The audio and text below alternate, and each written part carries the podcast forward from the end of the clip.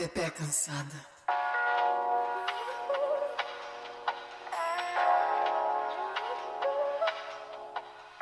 Se você é mulher, você está cansada. Se você é uma mulher que se relaciona com um homem heterotop em qualquer escala, você deve estar mais cansada, cansado ou cansade ainda, pois vamos ser cansados juntos. Pepe Cansada chegou pra gente dar aquela desabafada básica sobre os homens, todos eles. Pai, irmão, tio, namorado, marido, amigo, colega de trabalho.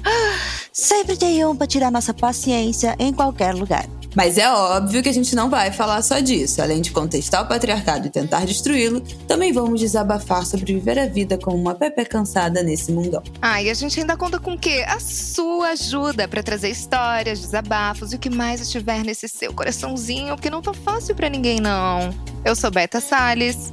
Eu sou a Thaís Odelli. Eu sou Isabela Reis e todas nós estamos. Cansada! Eu não aguento mais! Ai, cansada.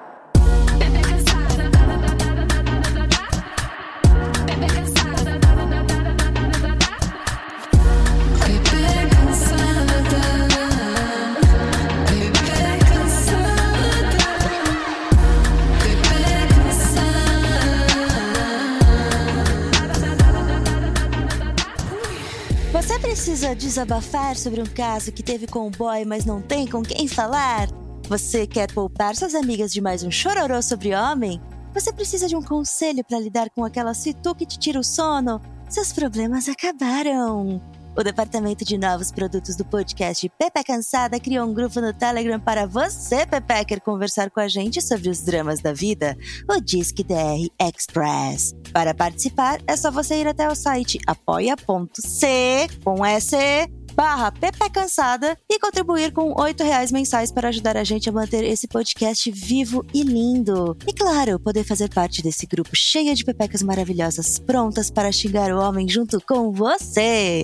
Apoie e faça parte desse clube! Uhul! Entra pro Telegram. Hoje a gente vai falar, Pepecker, sobre medo. Medo, substantivo masculino, sentimento de grande inquietação diante de um perigo real ou imaginário, de uma ameaça. O medo é um sentimento que permeia a nossa vida em diversos momentos e fases. O medo de crescer e assumir responsabilidades, o medo do primeiro dia na escola nova ou futuramente de um novo trabalho, o medo de se relacionar, alô, homem cis, hétero, o medo da pandemia, o medo de ficar sem grana e o medo de se fuder por qualquer decisão errada que a gente tome. Ou como a gente preferiu chamar aqui hoje, o FOSF, Fear of se fuder. Quem não sente um frio na barriga em lembrar de cada uma dessas situações? Esse sentimento que por muitas vezes pode nos paralisar também é essencial para a nossa sobrevivência. Ele nos deixa alerta e só existimos porque algum homem sapiens sapiens teve medo de alguma coisa tenebrosa e se protegeu. Hoje a gente vai falar sobre essa emoção que nos acompanha a cada passo que damos. Pode entrar o medo. Ai, que medo!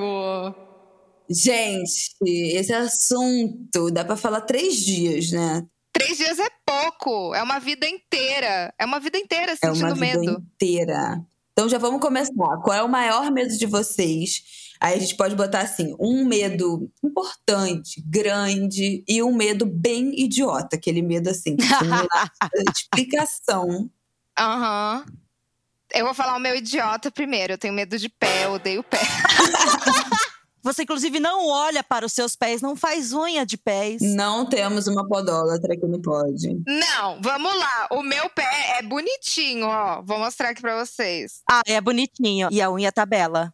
Ah, bonitinho mesmo. E ainda fez joinha com o pé, muito bom. Fiz joia, tá, beleza. Mas o pé dos outros, se encostar da minha coxa pra cima. Eu tenho, assim, um sentimento de pânico que eu não sei explicar. Eu acho que é algum trauma que eu nunca fui a fundo na terapia. Tem que tratar isso. Mas é estranho. Esquisito. E você tem aflição quando pegam no seu pé também? Puta, eu odeio. Não, eu já contei aqui, né, do cara que chupou meu pé e eu Já. quase desmaiei. tipo assim, eu quis vomitar na hora. Tipo, eu fiquei muito desesperada. Será que não foi ele o seu trauma? Não, amiga, já tinha antes.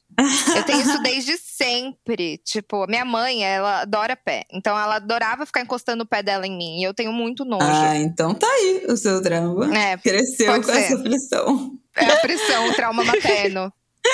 Viu, mães? Não façam isso com seus filhos, viu, Bela Reis? Porra, não vou fazer, não vou fazer, filho. Mamãe não vai encostar o pé em você.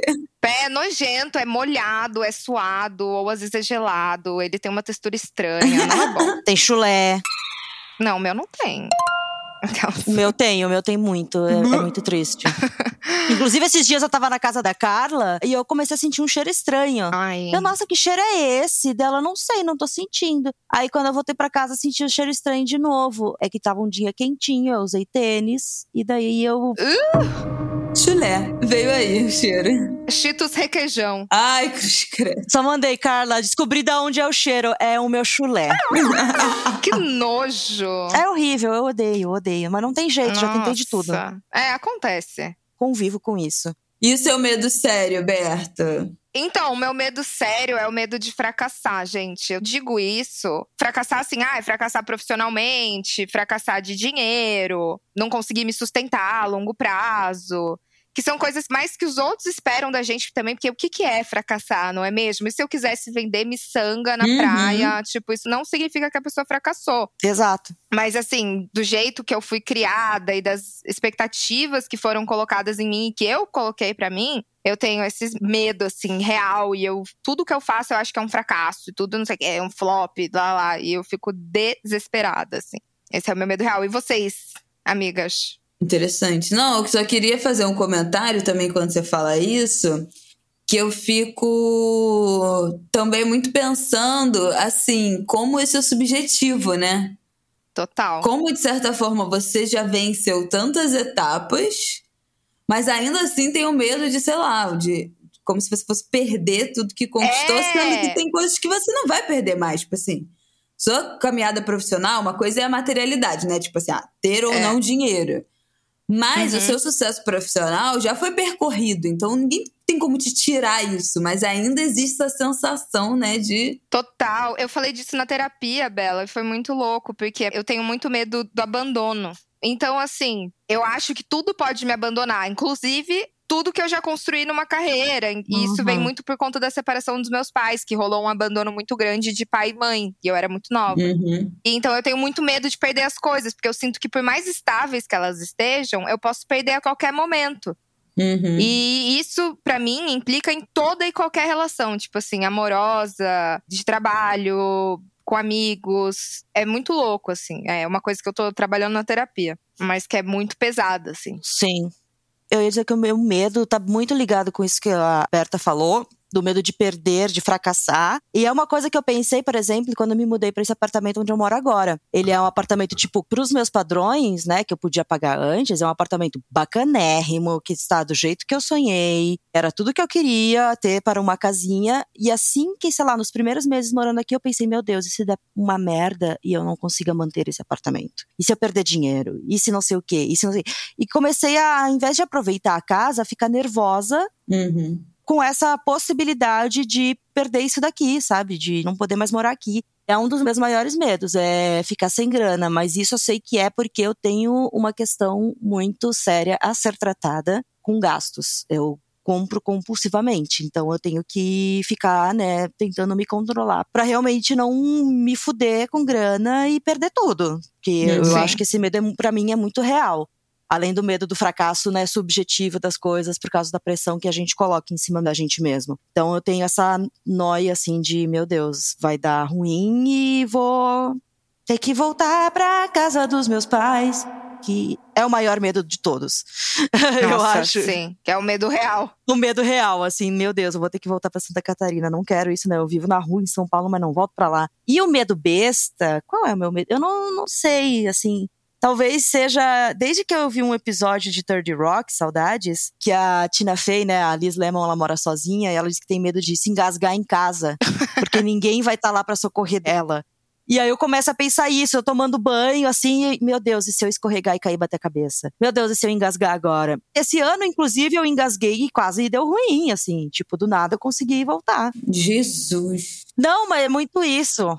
E se for abrir um parênteses, lembrei de outro medo, porque essa semana minha mãe me ligou e a gente ficou conversando sobre as coisas, né, da vida e tal, e ela estava falando que ela estava vendo uma série de entrevistas com pessoas centenárias pessoas com 108, 110, quase, né, tipo, muito velhas. E todas elas falando, assim, do segredo delas também, né, pra longevidade. E eu ouvindo e só pensando, caralho, eu não quero viver tudo isso, não.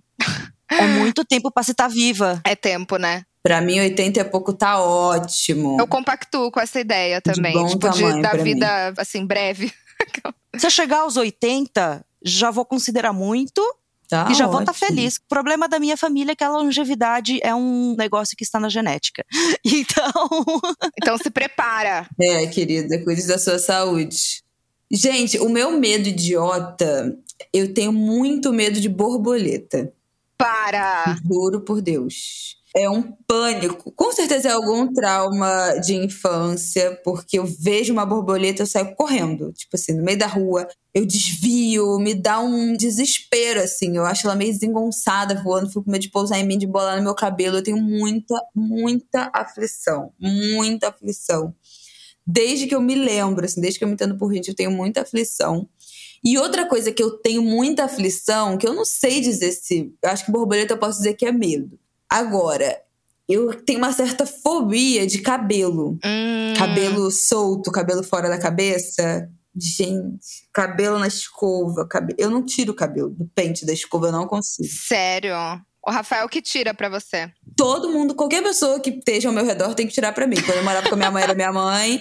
Com o Rafael, Rafael. Quando eu viajo com as minhas amigas, são as minhas amigas. Elas já sabem, eu não consigo tirar. Eu tenho muita aflição. Ai, é horrível. Assim, quando eu preciso muito, eu até tiro. Eu faço, tipo assim, uma, uma montanha de papel higiênico. E, uh, ai, só de pensar já me dá um nervoso. Pega uma sacola e daí você Ai. envolve no cabelo e puxa e você nem vê o cabelo saindo. Exato. Só de ver a cena já me dá um nervoso. Que, mas é muita aflição do cabelo fora da cabeça, sabe? Sim. Cabelo na cabeça eu não tenho, mas fora da cabeça eu tenho muito. E quando o cabelo pega no dente, Bela? Sabe quando ele, tipo, enrola no dente, assim? Não!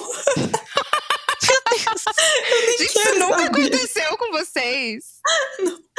Enrola no dente. É que eu acho que eu tenho muito cabelo. Aí ele fica preso no meu canino. E é, dá Não. muita aflição. É, tipo, horrível. Não, isso definitivamente nunca aconteceu comigo. Cabelo na boca já, mas. Mas acho que também porque o nosso cabelo, Bela, ele é mais liso, né? Daí ele fica batendo, É, que nem quando a gente passa gente, gloss. não. Passa gloss e fica aquela coisa batendo na boca, grudando. Mas olha, eu não tenho tanta aflição de cabelo na boca. Hum, E nem, por exemplo, cabelo na comida. Por algum acaso, estou comendo alguma coisa e eu acho um cabelo. Pode ser até meu, assim. Eu não tenho essa, esse nojo, essa aflição. Mas do negócio de cabelo no pente, cabelo na escova, cabelo no ralo, eu não posso nem ver.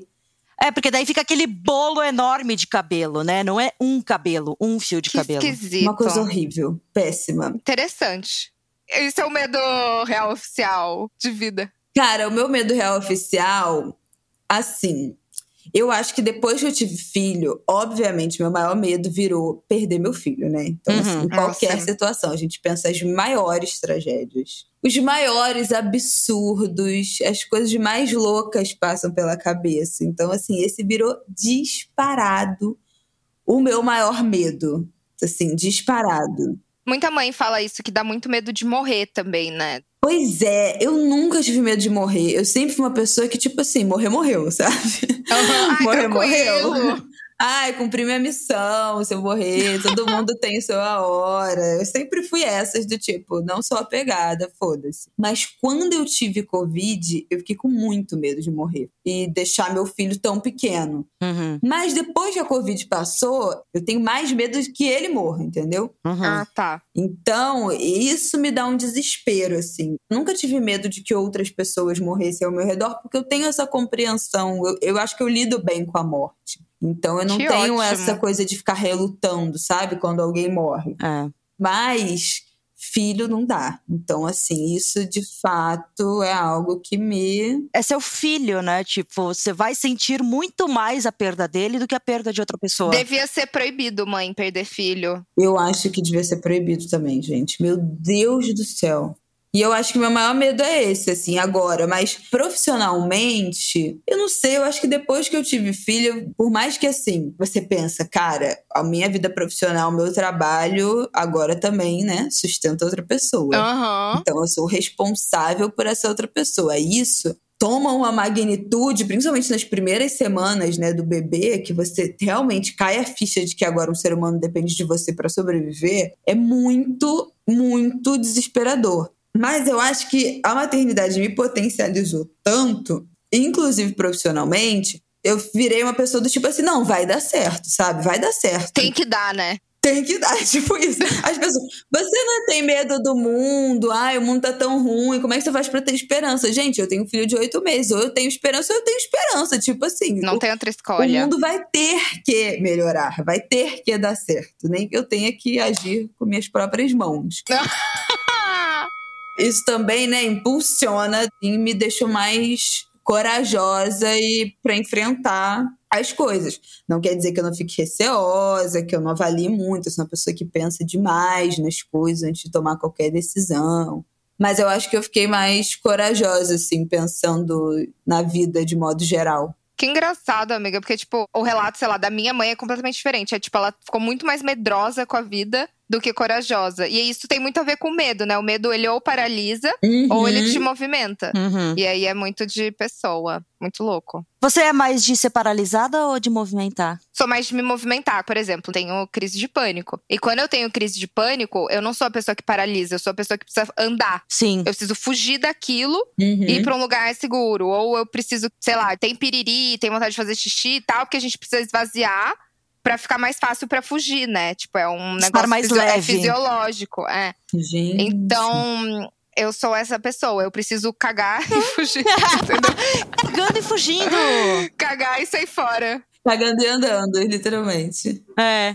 Eu acho que eu percebi que conforme eu fui envelhecendo, as coisas que me dão medo, eu busco enfrentar no primeiro apartamento que eu morei fora de casa, teve uma infestação de barata. Tinha um ninho uh. de barata dentro do apartamento. E eu não tinha medo de barata. Só que veio tanta barata que eu comecei a ficar com medo. Eu comecei a ter um pânico de barata, assim. Só que depois, quando a gente conseguiu resolver o problema e apareceu uma barata, o medo sumiu. Eu pensei, não, vou matar, é uma, não é uma infestação. E daí Sim. eu parei de ter medo dessas coisinhas, assim, sabe? Depois que também eu comecei o tratamento psiquiátrico, as coisas que me davam medo antes, que era principalmente mudar a minha rotina, tipo fazer um trabalho diferente, lidar com uma situação que não era corriqueira, hoje eu encaro muito melhor, consigo fazer, às vezes vou até atrás disso para não ficar parada sempre no confortável. Uhum. E comecei a enfrentar esse medinho, porque antes era assim, era um ataque cardíaco a cada pedido novo de tarefa. E agora eu consigo fazer e tal, meto a cara, então foi tipo outro medinho que foi superado. Hum. Cara, eu acabei de pensar aqui de um medo que eu definitivamente tenho, mas que agora que eu tô me tocando que eu tenho, porque ele se apresenta para mim de outra forma. Eu acho que eu tenho muito medo do desconhecido. Hum. Não é necessariamente um medo do futuro, mas é um medo do que pode acontecer nesse futuro. Sim. Das possibilidades. E isso faz com que eu sofra muito por antecipação. Uhum. Ai, mas aí se acontecer isso, mas se, ah, mas se acontecer tal coisa, como é que eu vou ficar? Não é um medo de mudança, porque eu, é uma coisa que eu não gosto, mas enfrento, assim, não tenho medo. Signos de terra, amiga. A gente odeia. não gosto. Mas se eu tiver que fazer uma mudança, eu tipo, preciso ter muita certeza e aí eu, Eu vou também. de boa. Pá. Mas esse medo do desconhecido é uma coisa que pra mim é muito difícil. Esse negócio do tipo, não sei o que, que vai acontecer daqui a tantos anos. Aham. Não sei como é que vai ser o meu casamento daqui a não sei quantos anos. Não sei como é que eu vou estar profissionalmente daqui a quantos anos. Se as coisas que eu faço vão estar dando certo. Que casa que eu vou estar morando. Aí eu começo a projetar. Se acontecer isso, se acontecer aquilo, se acontecer. Aí minha terapeuta fala, mas presentifica. O É, a minha fala a mesma coisa. que, que nós temos que lidar agora? Porque não adianta nada, né? A gente só fica Nada. criando um monstro na nossa cabeça. E pra mim é muito isso. Eu fico, tipo assim, eu quero ter filho. Então, o meu apartamento só tem um quarto. Daí eu fico assim, tá, mas no futuro, será? Eu não sei se eu queria me mudar, entendeu? Daí eu fico assim, ai, não consigo construir um outro quarto aqui. Não, não consigo. Tipo assim, nem filho tenho, nem, tipo, dinheiro atualmente eu tenho pra ter. Tipo, sei lá. Só criando monstro mesmo. Muito. E eu acho que é isso, entendeu? Essa coisa de não saber o que pode acontecer, do que vai acontecer. E eu acho que às vezes, até de certa forma, me paralisa, porque eu fico tão presa no. sofrendo por antecedência. Que aquilo ali pra mim vira um assunto que não vai embora, entendeu? Acho que quando eu tava grávida eu senti muito isso. Eu tinha muito medo do pós-parto, né? Uhum. Do que que vai ser, se eu, sei lá, se eu vou conseguir amamentar, como é que vai ser depois que o Marte nascer, esses primeiros meses de adaptação. Eu tinha muito medo disso. Porque os relatos que eu consumi eram todos terríveis. E eu acho importante que eles sejam falados, né? Porque tem muita gente que acha que vai ser tudo lindo e aí chega na hora, vive o inferno e não sabe lidar com aquilo. Então eu me alimentei dos piores relatos que eu falei, bom, se o pior acontecer, eu já tô minimamente preparada. Não é pega de surpresa. Na gravidez, eu sempre ficava, mas eu não sei como é que vai ser. Tipo assim, eu me preparei pra viver o inferno. E eu não sei se isso é necessariamente bom, entendeu? Eu acho que pode ser uma proteção, sabia, Bela? Porque eu me preparo sempre pro pior, em qualquer situação. Então, tipo, eu já imagino sempre os piores cenários. Tipo, um exemplo muito imbecil, mas eu ia fazer prova na escola. Me perguntavam se foi bem. Daí eu sempre falava, putz, não, não sei, não sei, fui mal. Eu tinha uma amiga exatamente assim. É, porque daí se eu fracassar, todo mundo já tava esperando. Mas se eu for bem, vai ser uma surpresa boa, entendeu? Tipo, Exato, eu penso assim, eu penso mesmo. é, é um modo de proteção. Eu boto sempre a expectativa lá pra baixo para que caso ruim aconteça, eu não seja surpreendida pelo ruim. Exato, exatamente.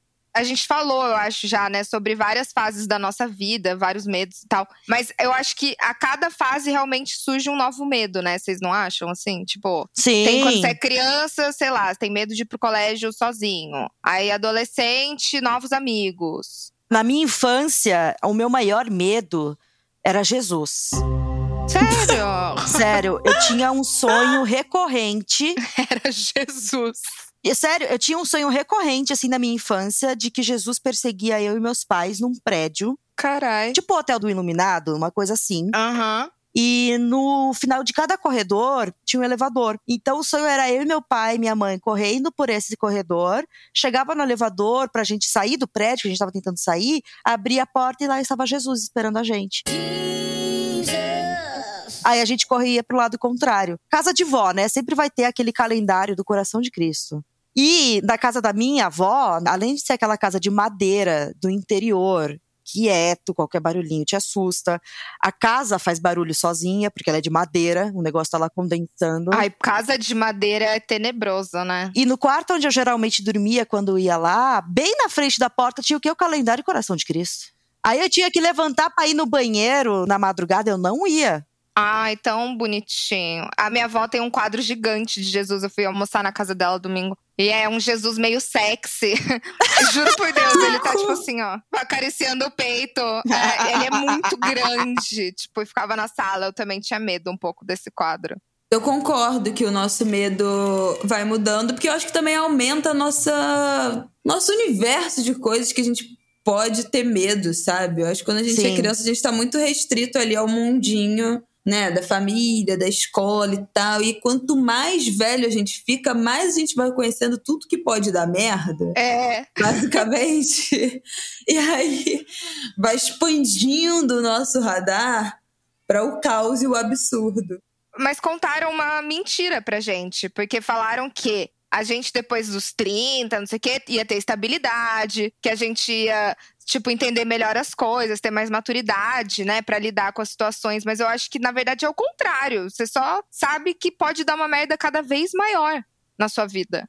Eu pensei assim já, a gente não vai saber nada da vida em nenhum dos momentos da nossa trajetória dela. Uhum. Nem quando for velho. Enfim, sempre vai ter algo diferente aparecendo pra amedrontar a gente. Então eu meio que perdi esse medo, assim, sabe? De algumas coisas. Agora, meu medo é perder dinheiro. Com 70 anos, meu medo vai ser cair da escada e quebrar o. Quebrar a bacia. a bacia, sabe? Mas é um. Tipo uma coisa que a gente não acha que vai aumentando com a idade, a gente só vai realmente trocando, né? Eu acabei de receber uma mensagem de vizinha Carla que representa outro medo. Que ela perguntou: Amiga, com qual frequência seus gatos vomitam? Hum, É o medo do bichinho tá mal. Ai, gente, nem me fale. O Carlinhos estava mal semana passada. E assim, o desespero que dá, só quem tem bicho sabe. Porque ele não fala. Se ele falasse pra gente o que ele tá sentindo, ia ser muito mais fácil. Tô tendo a mesma coisa agora com o Fortunato. Ele tá doente? Por exemplo, sempre que eu vou no banheiro, ele vem atrás. Hoje, ele veio atrás, miando de um jeito tão desesperado que eu fiquei, meu Deus, o que que você tem, gato? Porque tá do desespero. Tem que levar ele no veterinário, que ele anda vomitando muito.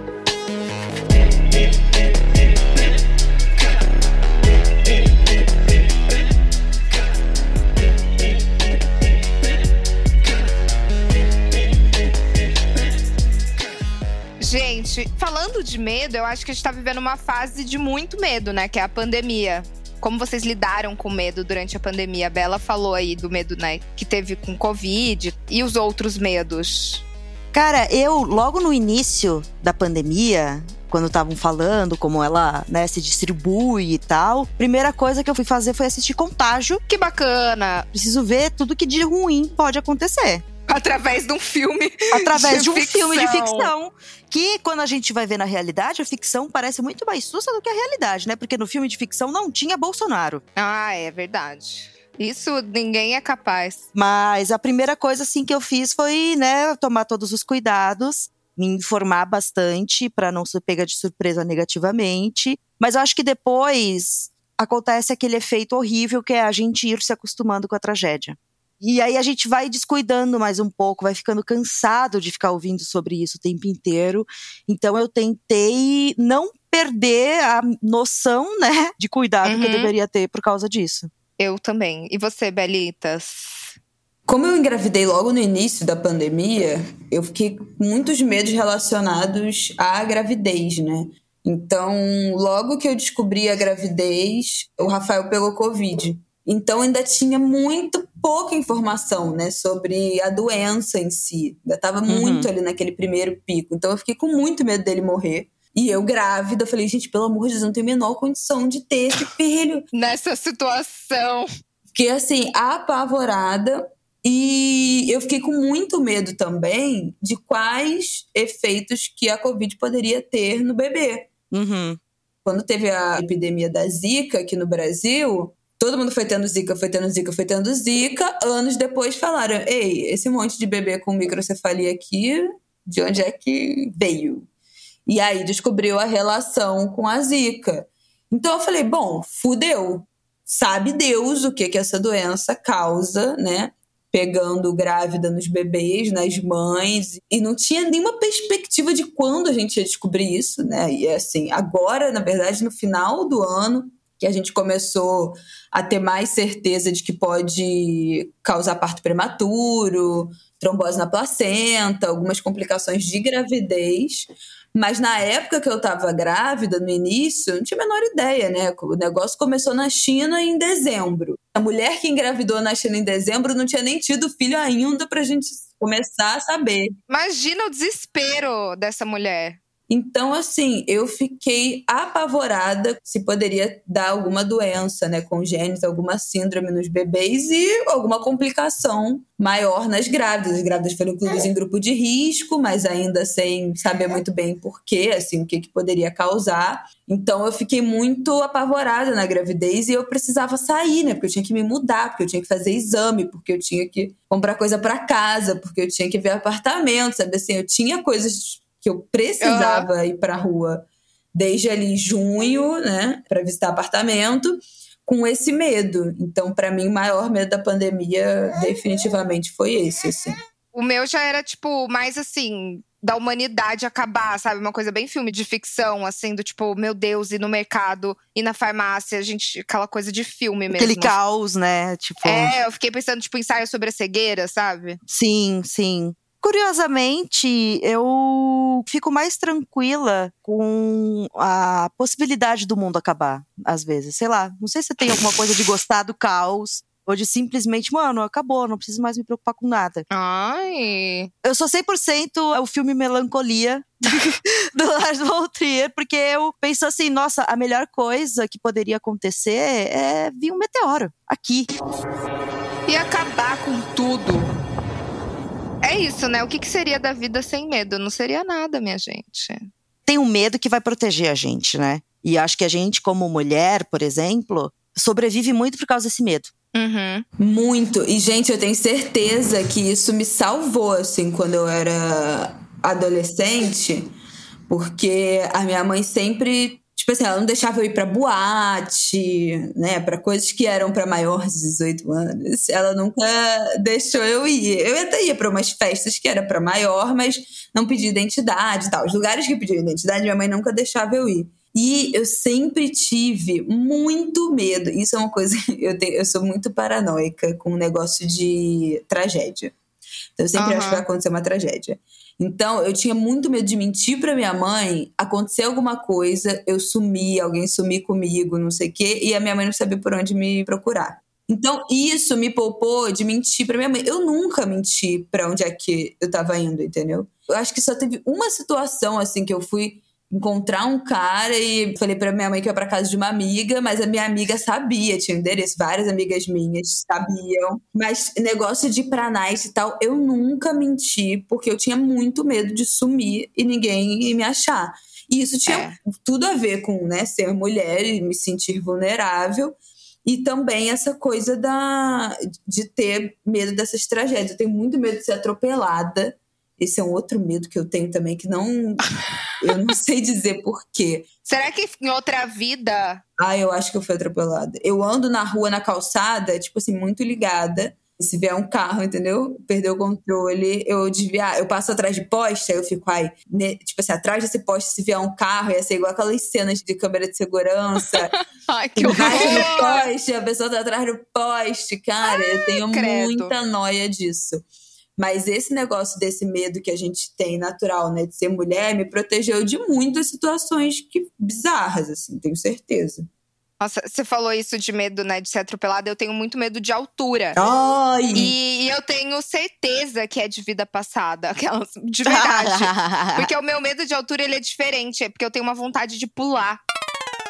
Ah, isso tem nome, eu já pesquisei, eu também Sério? tenho. Tem. Isso é um fenômeno que se explica pela resposta de luta ou fuga do cérebro. A gente tem uma Ah! resposta de adrenalina, né? Que você tá numa situação limite, ou você tem a resposta de lutar, de enfrentar ou de fugir. E essa é uma resposta do cérebro para lidar com essa sensação que a altura causa. Então, o se jogar seria a fuga, entendeu? Tipo assim, acaba logo com isso. Quando eu fui pra Machu Picchu, na verdade, eu tava em Vale Sagrado. Lá tem uma visita que você faz a umas ruínas que são só penhascos. Cara, eu travei no meio do bagulho. Eu tenho pavor. e eu, assim, eu não andava, não andava, porque eu falava assim: eu vou me jogar, eu vou me jogar, eu vou me jogar, e eu não quero morrer. Se vocês estivessem no contexto de bang jump, Nunca na minha vida eu faria isso. não? Eu acho que eu faria pra enfrentar. Eu queria muito fazer, tipo, rapel da Sumaré, tá ligado? Tipo, aqui na Aham. Sumaré, Bela, tem uma ponte, né? E aí, as pessoas fazem rapel nessa ponte. E eu tenho vontade, porque eu estaria segura. Tipo assim, se, se essa vontade de se jogar, ela surgir, eu posso, porque eu vou estar presa.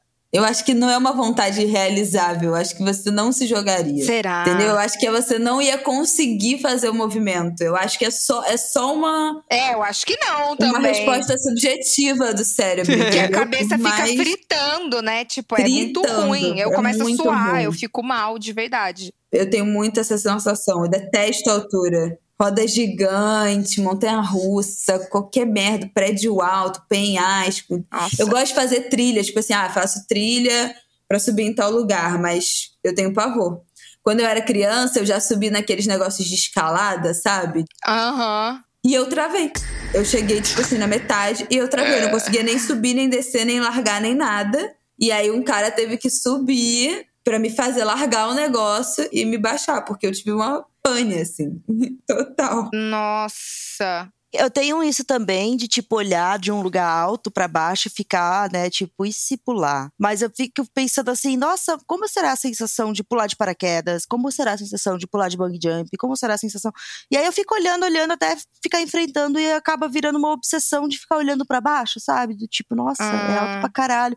Mas eu não vejo isso de um lado negativo, eu vejo isso de um lado aventureiro mesmo, de ficar imaginando como seria a sensação de, tipo, se tivesse insegurança e eu me jogasse daqui agora e caísse num grande colchão de ar, sabe? Ai, gostoso. É, Tipo, tirolesa, eu amo. Tirolesa, nunca fiz, queria fazer.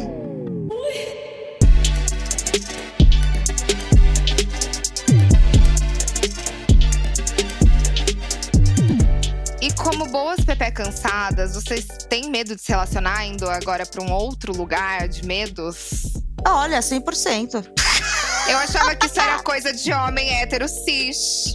Eu sou uma mulher bem hétero cis, né? Mas assim, eu tenho um pouco, porque eu acho que eu já tô há tanto tempo sozinha que eu fico acostumada comigo mesma.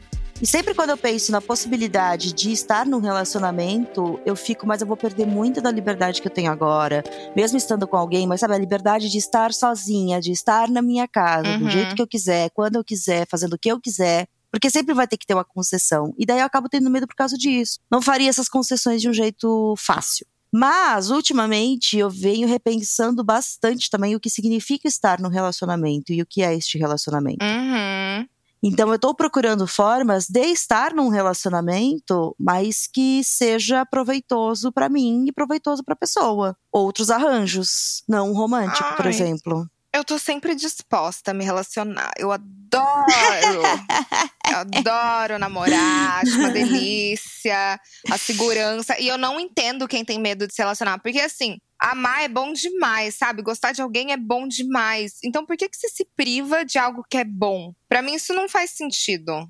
Volta aí o medo de se decepcionar, de se frustrar, É. de ser de término, Ai. né? De se sentir abandonado, de ser traído. Eu vou muito de cabeça, eu não penso nessas coisas, sabe? Ah, Tipo, eu também não. Não, Eu não penso exatamente nisso, mas eu penso assim, que as experiências que eu tive com amor não foram boas. Não, não é um medo de reviver essas experiências que não foram boas, de acabar nessa mesma situação? É, porque geralmente elas acabam na mesma situação. Ei, então, E veio aí o otimismo. Veio aí. Eu apenas tô pensando agora, desistir desse negócio. Desistir, não vou ficar tentando, vou seguir o flow, não...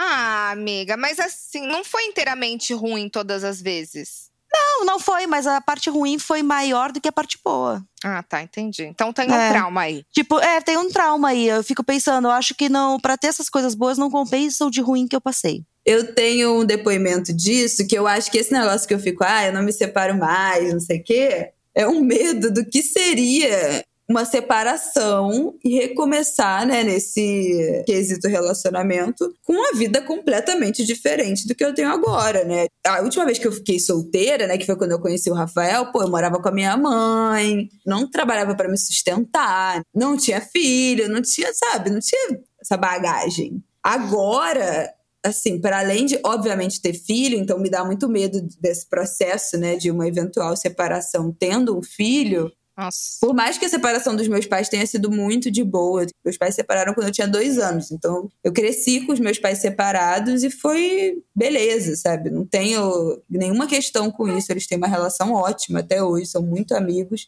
Mas por mais que eu tenha boas experiências, eu tenho medo do que seria essa separação com o filho, como é que seria a minha vida, como é que ficaria a situação do filho, também de, tipo assim, agora, né, eu já moro junto, eu já divido uma casa, então, cara, deve ser muito doloroso esse processo de você morar com alguém e sair daquele ambiente, ou a outra pessoa sair, gente.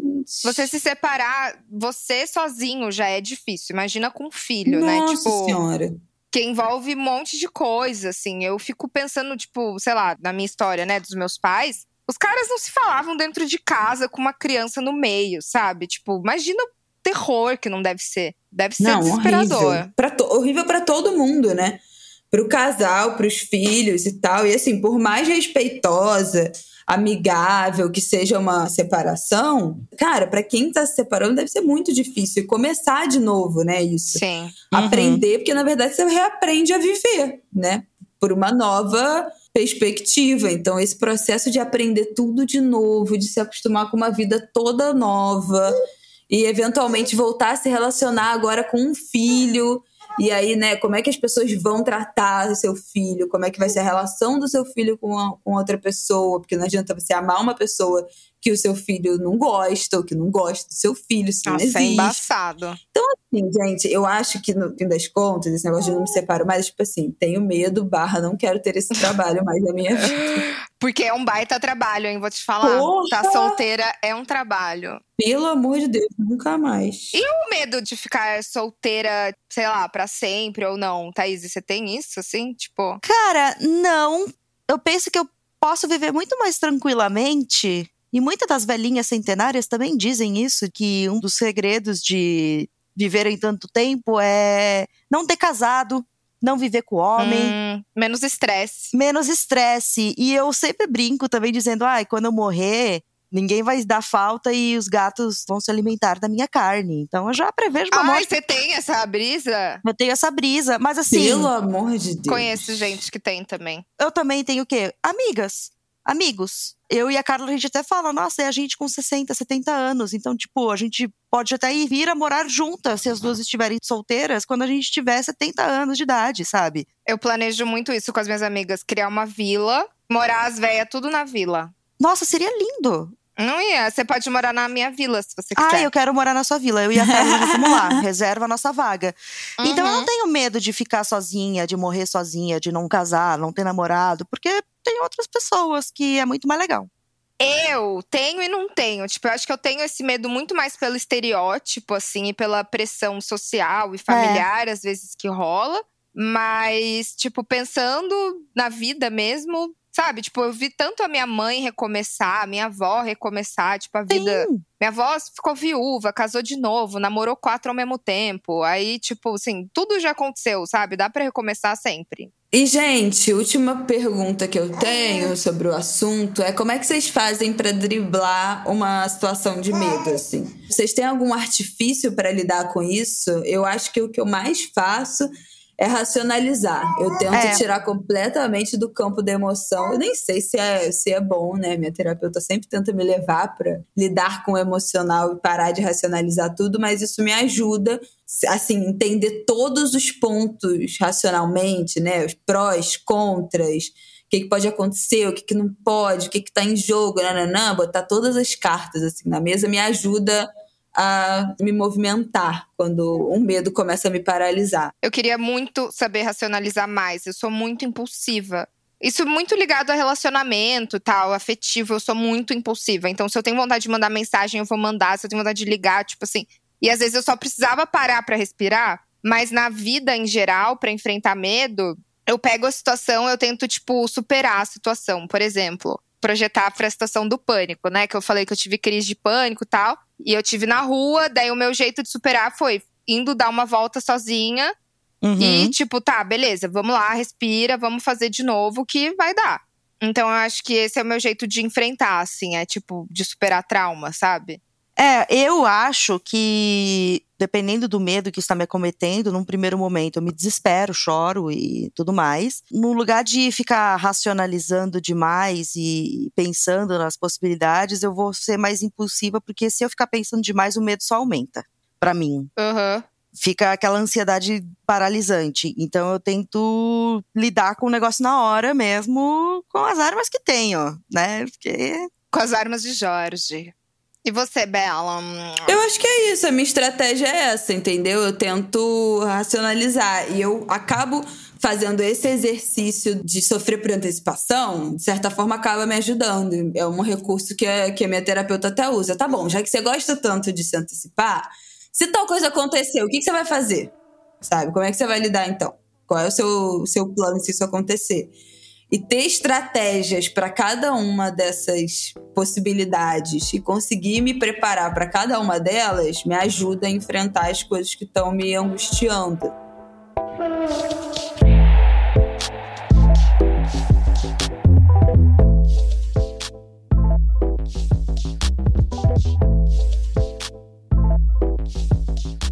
E, gente, vamos chamar um quadrinho, então? Vamos de Disque DR, que temos vários relatos de Pepeckers que perguntamos para ela qual o seu maior medo. E encheram a caixinha de resposta. Manas, eu tenho medo de compromisso em caps lock. Compromisso. Olha aí. E ela também tem medo de pau com polenguinho. Puta É merda. nojo, é nojo, É. não é nem medo. É. A Mari mandou de escuro e de escorregar no banho. Olha, escorregar no banho é uma coisa real. As pessoas têm medo, né? É, É. real. E ainda envolvendo banhos é o Lorenzetti explodir enquanto tomo banho. Ai, eu tenho pavor. o meu gente. Loren já explodiu já uma vez. Não foi legal. É foda. E estamos na época, né, de explosão de chuveiro. Então, cuidado aí. A Vicky mandou um que é muito do meu rolê também, de alguém entrar na minha casa pela janela. Moro em prédio. KKK. Eu tenho um medo recorrente, que é o medo que se concretizou na vida real, que é de tsunami. Eu já sonhei várias vezes com tsunami. Isso deve ter algum significado. Credo. Cara, e eu tenho muito, muito medo. Esses lugares na Ásia, assim, que tem, né, tipo, histórico de tsunami, eu não vou nunca, gente. Ah, vamos pra Indonésia, praias lindas, paisagens fudendo. maravilhosas. Nem fuder, nem com tudo pago, nem com di por dinheiro, nada, não vou. não Dinheiro vou de nenhum jeito no nenhum. mundo. Eu tenho muito, muito medo. Os meus sonhos de tsunami são todos apavorantes. Deus me livre. Ah, e tem um medo que Juliana Catarina mandou de formar na faculdade e não conseguir atuar na área. Ah, é normal. ainda mais depois que tiraram a Dilma do poder. Os Exatamente. últimos governos, queridos. Você tem que ter medo mesmo. Puta que pariu. Faça algo com seu medo. Vote consciente. Vote Exatamente. melhor no ano que vem. A Luna mandou: Tenho 18 anos e tenho medo de não conseguir ser uma boa adulta. Seus podcasts me ajudam muito. Ai, gente, eu achei muito fofo conseguir ser uma boa adulta. É. Você se considera uma boa adulta? Eu me considero uma boa adulta agora. Ah, eu acho que sim. Tá tudo bem. que assim, É. dentro do. Tá tudo mal, tá tudo. É, tô aí. É, e usa a gente como exemplo. A gente sempre tá noiada, mas tá tudo dando certo. Exato. Estamos vivendo aí. E a gente trabalha exatamente na área em que nos formamos na faculdade? Eu não. Eu trabalho.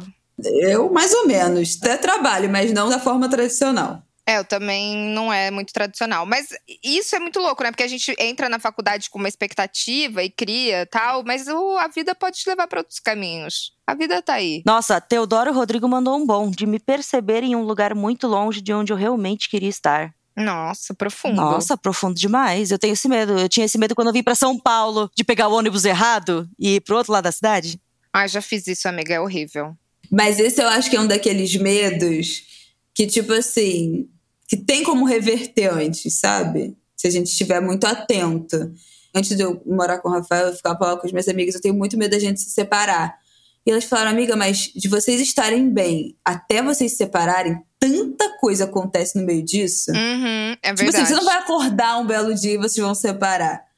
Tipo assim, tem que muita coisa acontecer e muita coisa também, tipo assim, talvez até ser negligenciada, né? Tipo, conversa, briga, situações, não sei o que, você ir, tipo, não lidando, não lidando, não lidando, não lidando pra chegar nesse lugar. Ou então uma decisão consciente, mas.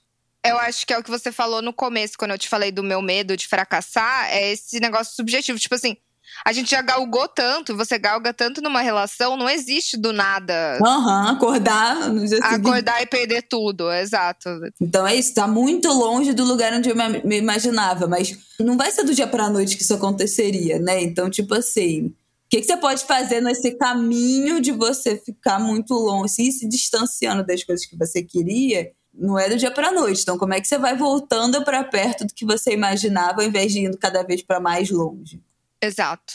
Ó, a Amandinha mandou que tenho medo de feder. Ah, medo de feder é real mesmo. É foda, ainda mais antes de um date. Ou você tá num date e daí, de repente. Eu saí com um cara esse final de semana que ele era muito prevenido pra não feder. Tipo, ele tinha Listerine no banheiro, daí a gente jantou, ele passou Listerine, passou fio dental, daí ele tinha bala na mesa, bala house preta na Gente, mesa. Tipo assim, a pessoa muito evita o bafo. Eu tenho medo de feder. A Lisa mandou muito bom. De morrer sem conseguir apagar meus nudes e a família ver. socorro! Como que eles vão ver? Amiga, você vai estar tá morta, foda-se já. Eu já falei aqui, bota na pasta do ocultos do celular. A chance da sua mãe, de alguém mais velho da sua família saber achar essa pasta é mais né, remota. Então já é uma ajuda aí. A Gabi Almeida mandou um que é um medo muito que eu tenho e não falei aqui até agora: engravidar. Meu maior medo. Olha só. A minha ginecologista, ela fez uma reflexão uma vez comigo sobre isso. Eu tinha parado de tomar pílula, não sei o quê, e eu falava, eu não quero nenhum método que suspenda a minha menstruação, porque eu quero ver. Eu acho antinatural você não menstruar. Aí ela fala, eu acho muito louco como no Brasil existe essa obsessão de ver o sangue. Nos outros países, em países da Europa, nananana, os métodos que suspendem a menstruação são muito comuns, não tem nada de antinatural nisso. As pessoas usam demais. Eu tenho a mesma pira. E aí ela falou: isso com certeza está relacionado com o aborto aqui não ser legalizado, não ser descriminalizado é. e nem legalizado. Então a gente tem uma obsessão de ver o sangue porque é uma certeza de que a gente não está grávida. As pessoas aqui têm muito, muito medo de engravidar porque, por mais que a gente saiba que ah, é possível, né, todo mundo que quer aborta, é muito mais arriscado, existe muito medo, muito mais medos uhum. envolvidos, você não tem muita segurança desse processo. Exato. E é daí que vem meu medo de engravidar, porque é justamente isso. A IST, eu vou ter o tratamento do SUS, mas a gravidez não, e eu posso é. morrer com aborto. É muito doido. Outro dia eu tava vendo um relato de uma página que eu sigo que só mostra parto, uma página de tipo assim, parto uhum. e de exaltação ao parto natural e tal, nananana.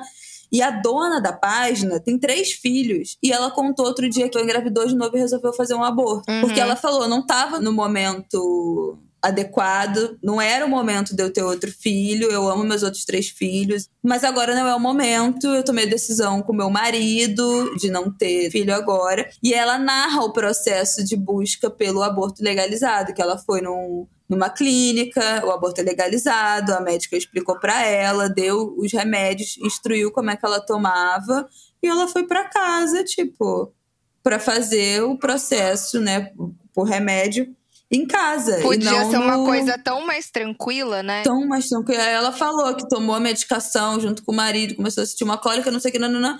Passou pelo processo de aborto em casa, com a família, com o marido do lado, com, com os todo filhos, suporte. não sei o quê.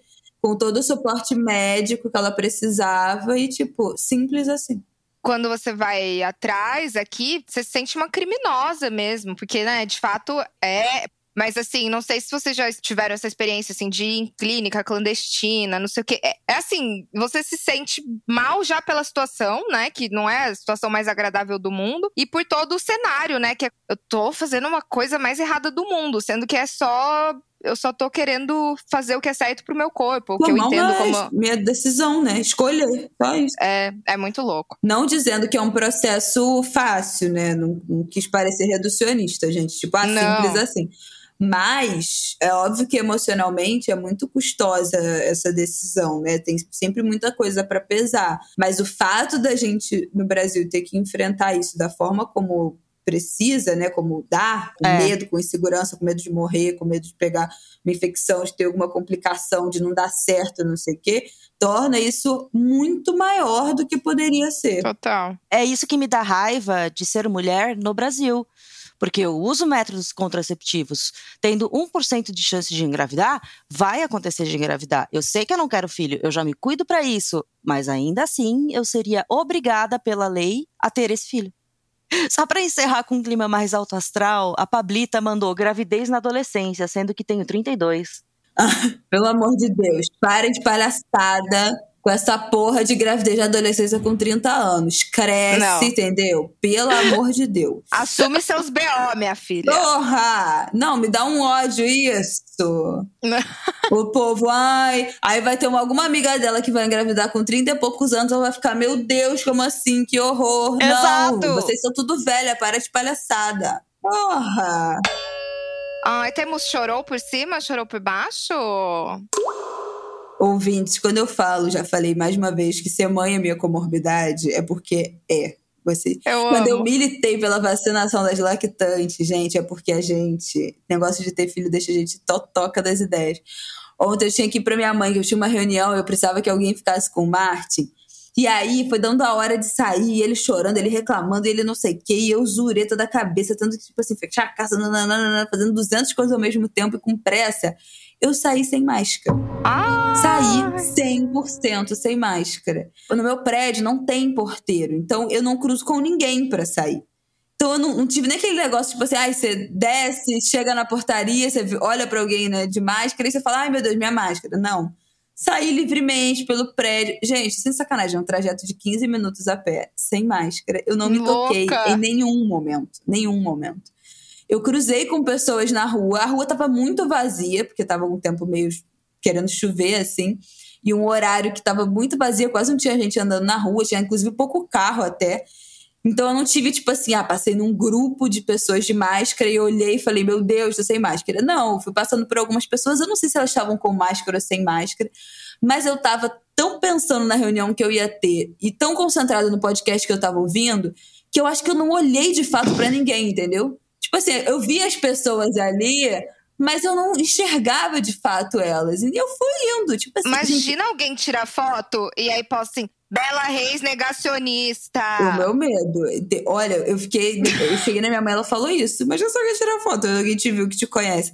Gente, eu assim, empurrando o carrinho com a criança, nem aí. Eu só me toquei porque eu cheguei no prédio da minha mãe, entrei, lá tem porteiro. E aí, quando eu olhei pro porteiro, que eu falei, boa tarde, eu olhei pra cara dele de máscara, eu falei, meu. Eu botei a mão assim, sabe? meu Deus, eu tô sem Ai. máscara. Gente, foi bizarro. Graças a Deus não tinha muita gente na rua. Mas depois eu falei, cara, eu não me liguei em nenhum momento. E se eu me ligasse no meio do caminho, eu não tinha nem máscara na bolsa, não tinha nada que eu pudesse fazer. E como eu saio com o Marte, o Marte não usa máscara. Quando eu saio com o Rafael, eu olho pro Rafael e eu lembro da minha máscara. Eu olho pra ele, eu acho estranho. Eu falo, cadê sua máscara? Mas, tipo assim, Marte não usa máscara. Então eu olhava Não pra ele. teve, né, o E nada parâmetro. ali pra mim parecia estranho, entendeu? Nossa, uma vez eu tive um date e aí eu tava tão nervosa de encontrar o menino que eu esqueci a máscara também. Aí eu tava com um lenço na cabeça e botei o lenço, assim, mas tipo, e parei numa farmácia, morrendo de vergonha. Tipo assim, é humilhante, é humilhante sair sem máscara. Ai, horrível. E tem gente que não sai mesmo, né, de máscara. Eu fico pensando, gente, não pode. Eu tenho um chorou por baixo. Além daquele aplicativo lá que eu indiquei no último episódio estar funcionando muito bem. Pra evitar ser assassinada, eu sempre aviso alguém, né, de confiança, no caso agora a vizinha Carla, que está no mesmo prédio que eu e pode me socorrer, que estou encontrando uma pessoa. Ah, perfeito. Maravilhoso. Outra coisa, né, além de, tipo, eu estou vendo os caras e tal, o que está me fazendo chorar por baixo é eu não precisar pedir pra eles colocarem camisinha. Porque eles já fazem isso direto. Olha, fazendo o mínimo, parabéns, homens. Exato. No- Mano, eu assim, assim, dos três caras desse aplicativo que vieram aqui em casa, eu não tive que, tipo, nenhuma vez, assim, dizer, putz, bota a camisinha. Não, eles apenas, quando quiseram fazer o negócio, eles botaram e, e eu fiquei, caralho, é o mínimo. Eu estou surpresa pelo mínimo, Parabéns pelo mínimo. né? Olha aí, parabéns vocês. Será que isso não tem relação? Porque esse aplicativo é de swing e tal, né? É, O swing costuma ter uma galera bem consciente. Será que não, Que bom, né? não pode ter relação? Sim, tem essas regras. O pessoal que faz homenagem, swing e tal, tem as regrinhas, né? Sexo seguro e tal, pelo menos nos locais. Aí quem faz entre si, às vezes, é mais vida louca. Mas, inclusive, eu almocei com um desses caras e a gente ficou conversando. Ele já sabe do Pepe Cansada, já perguntou que apelido que ele vai ter no Pepe Cansada. Então, Olha. Ih, já tá se achando muito, tá se é, achando segura muito. sua onda, cara. não, mas foi muito legal, assim, que a gente se viu no sábado e se viu no domingo. Ih, Ficou conversando de Fórmula 1 e de não sei o que lá. Assistimos Ai, primeiro olha, tem alguém. Assistimos o primeiro episódio da segunda temporada de Fleabag juntos, porque ele disse que só tinha visto a primeira temporada. Ai, tem que assistir a segunda. E ele amou e tudo mais. Então foi muito bom passar esse final de semana junto com você. Rúfalo, obrigada. Ah, Rufus. ih. Olha o Rufus. Correio elegante. Correio elegante. Eu tive um date e, como boa taurina, eu fiquei muito feliz, não só porque transei, tá? Então chorei por baixo. Yeah, yeah. E o boy fez empanadas. Bom Olha! demais. Cara, e ele fez, tipo, real, assim, com banha de porco, né? Que é a original, que é a mais gostosa. Passada. E ele fez, menina, Bom montou uma demais. mesinha toda bonitinha, todo mimoso. Ai, Foi amei. bom, eu tava precisando, minha gente, né? Sair do outro lá um pouco. É, Então, chorei por baixo. Temos É Dando Que Se Recebe? Finalmente terminei de ver Verdades Secretas e aí no dia seguinte, procurando algo para ver, acabei vendo a temporada inteira de The Chair que tem na Netflix. É uma série com a Sandra Oh, maravilhosa. Amo. E ela é uma professora do departamento de inglês de Pembroke, uma universidade lá nos States. E é a primeira chefe de departamento de inglês daquela universidade mulher. Então ela está assumindo um papel inédito no lugar. E assim, a maioria dos professores é gente que já devia ter se aposentado há 20 anos. Então ela tem que lidar com o gap de idade sendo chefe de departamento, mas o legal da série também é que ela é mãe solo, ela adotou uma menina que parece adulta, sei lá, ela deve ter uns 4, 5 anos de idade, mas ela fala como se fosse uma adulta e é muito engraçada. Tem também toda uma discussão sobre a relação, né, dos professores com os alunos, porque um dos professores desse departamento é acusado de ser nazista, de um jeito muito idiota. E daí começam os protestos dos alunos para tirar o professor, não sei o que lá. Mas é uma série de comédia, ela é muito engraçadinha, muito fofa. Para quem gosta da estética Dark Academia, é perfeita, porque os lookinhos da Sandra Oh é sempre xadrezinho, sainha xadrez. Tudo. Eu ouvi falar muito bem dessa série. Ela é muito boa e ela é muito fofa. Eu vi, tipo, inteira, basicamente, sexta-feira de noite, a última sexta. E fiquei muito felizinha com o final. Um final muito bonitinho. Eu dei uma choradinha, dei uma choradinha. Mas é muito fofinha e muito engraçada. Então vamos ver. Amei. Tava me convencendo a assistir, você me convenceu. Yay! A minha indicação hoje é musical, gente. Ua! Cara, acho que vocês vão gostar. Chama Blood Orange. É um projeto de um cara que chama Devonte Hines, que inclusive foi produtor do último CD de Mariah Carey, mas não tem nada a ver Uh! com Mariah Carey, tá? O som dele. É tipo um indie, meio pop, meio experimental, assim. E são músicas que sempre me fazem feliz e, tipo, me dão uma segurança, assim, por exemplo, quando você tá com medo ou quando você tá numa situação meio assim. E é bem legal, os clipes são muito lindos. Ele tem clipe dirigido pela Dia Coppola. A estética é belíssima, a música é muito boa. Tem o Tiny Desk deles também, que é muito bom. Dele, né? Adoro o Tiny Desk. Ai, vocês vão amar, amiga. Ouve. Vou te mandar depois, que eu acho que você vai gostar. Não, é muito cult, gente. O Insta é verificado, tem mais de 500 mil seguidores e não tem foto. Tem sim. Ele te bloqueou, amiga, porque pra mim aparece foto. Não, foto de perfil. Tem fotos postadas, mas não tem a foto do perfil. Ele é esse boy. Não, uma gracinha, uma gracinha. Nossa, ele é muito gato. Faria, faria. Enfim, é bem legal. Eu sou fanzoca. Ouçam Blood Orange. Arrasou. Cara, eu tenho uma dica muito séria de fazer a unha. que, como diz a- o povo do milkshake chamado Wanda, né? O podcast, que é tipo assim, aquela série que você pode assistir fazendo outras coisas e é engraçadinha, sabe? Uhum. Que é uma série da HBO chamada Hard. É uma série brasileira, com a Natália Lage. Tudo. Que é sobre uma dona de casa que o marido dela morre e ela tem que assumir os negócios do marido. E ela descobre que a empresa do marido, na verdade, é um site, uma produtora de pornô. Era uma bela recatada do lar, o marido mentia pra ela que trabalhava com tecnologia, não sei o que. E ela Falso. chega, a, a sogra, né, a mãe do cara trabalha com, com ele.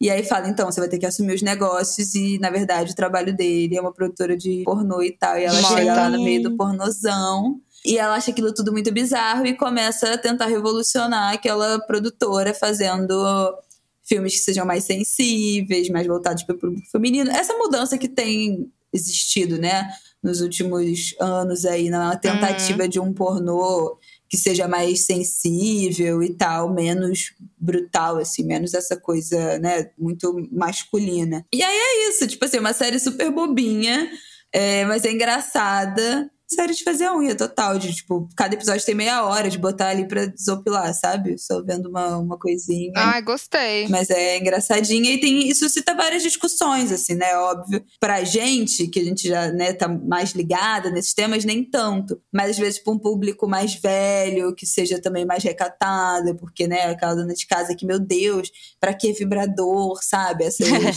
essas coisas assim. Então, acho que pode, tipo, uns 50. E tem umas cenas de sexo, né? Não explícito, mas como vai mostrando a produtora, vai mostrando gente meio que transando ali o tempo todo, um peito, uma bunda, nananana. Então, tipo, uns 50 tons de cinza, sabe? Uhum. É, ali mais comédiazinha. É aquela coisa que você não vai ver com alguém que você se sinta constrangido, né? É, não, é, tem bastante nudez. Mas é levinha, bem de boa, então recomendo aí. Boa! Gostei, não conhecia. Ai, ficamos por aqui então. Ficamos, Pepeckers. Ai, pepecudas. um grande beijo, então, Um para todas as beijo, pepecas. Obrigadas a Munda por editar este podcast. E não se esqueçam do nosso Telegram, gente. Exato, entre em apoia.c barra Pepe Cansada pra deixar 8 reais pra gente e, e apoiar este conteúdo. Por favor, É isso, Brasil. E segue a gente no Spotify. segue nós. E ativa o sininho pra receber notificação quando tiver episódio novo aí do Pepeca. E desse seu joinha. E comenta no nosso Instagram. Tudo. Assine a Associação do Sem Carisma. E segue a gente. Eu estou me zoando, mas agora no Spotify tem sininho sim, tá? Tem sininho? Tem sim. Pelo menos o meu tem. Tem? Olha só. Gente, é isso. Um beijo, até sexta que vem. Um beijo. Beijo! Até!